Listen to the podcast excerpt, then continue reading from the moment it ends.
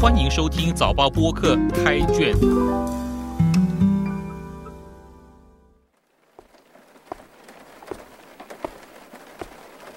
我是联合早报的吴汉军，让我们一起走入新加坡文学的世界。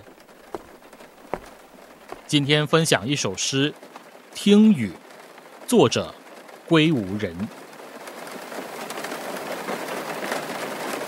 听雨，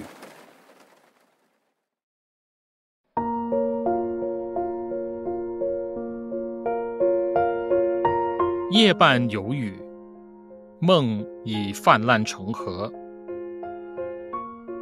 隔着窗，雨脚还在钢铁厂外相互厮杀。溃不成军后。只能爬上了左塞尔金字塔，生死无常的阶梯，破碎迷离，就如尼罗河里的大鲈鱼。变种之后，最喜欢撕咬吞食木乃伊没有灵魂的外衣。雨淅沥沥。翻墙而来的那只小壁虎，还在墙角啾啾不屈。破晓时分，终于迎来了断尾求生的鸡啼。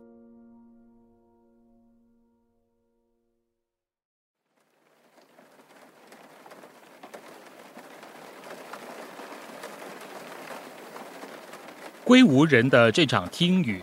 下得迷离，下得惨烈，也下得有点凄清。幸好结尾迎来了破晓黎明，听到一声希望的鸡啼，稍稍寄托了一些雨过天晴的征兆。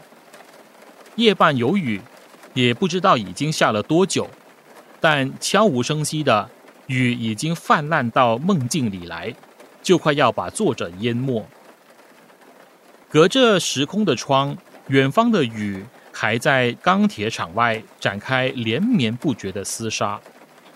这里作者并没有挑明是哪个钢铁厂，它可以是作者记忆里一个久远的地方，甚至可能不是一个实质的厂房，而是一个人、一件事或是一段关系。当然，你如果要把后面所写的溃不成军联系起来看。那么最靠近的就是今年俄乌冲突最激烈，驻守在马里乌波尔亚速钢铁厂的那场顽抗。梦境总是迷离，读者不需要把黑夜看得太清晰。不论是哪个场景，如今也已风雨飘摇，泛滥成灾。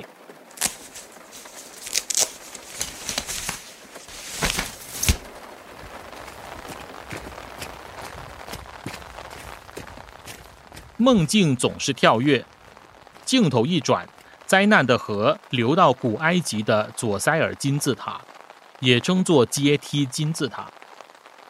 虽然是人类建筑的奇迹，但也是埋葬埃及法老的陵墓，是生命的结束，也是所有死亡的开始。这里既是跟过去告别的完结篇，也是重新开始的里程碑。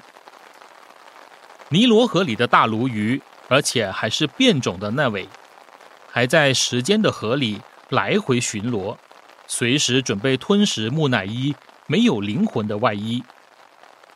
木乃伊只是一种永恒的假象，没有一个人、一个国家或者一段感情，可以在人工防腐的情况下长久的保存。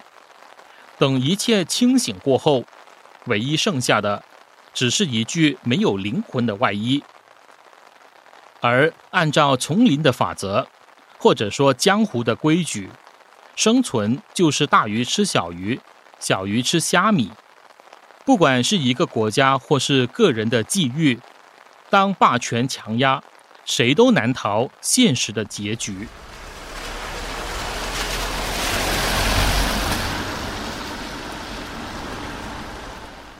这时，一只翻墙而来的小壁虎仿佛带来了一丝曙光。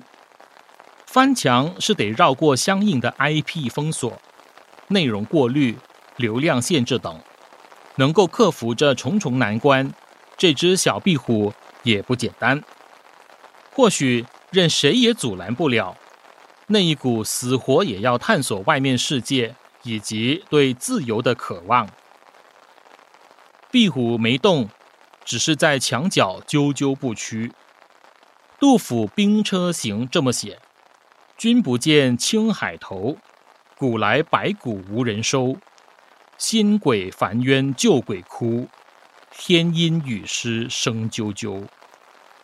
或许这是作者透过小壁虎对战争的残酷、对生命的脆弱不甘心的啾啾叫屈。但这时黎明破晓，已经伴着曙光来了。作者扛过了这场夜雨。挨过了梦境，终于迎来了断尾求生的契机。雨总是会停，梦总是会醒，黑夜总会过去。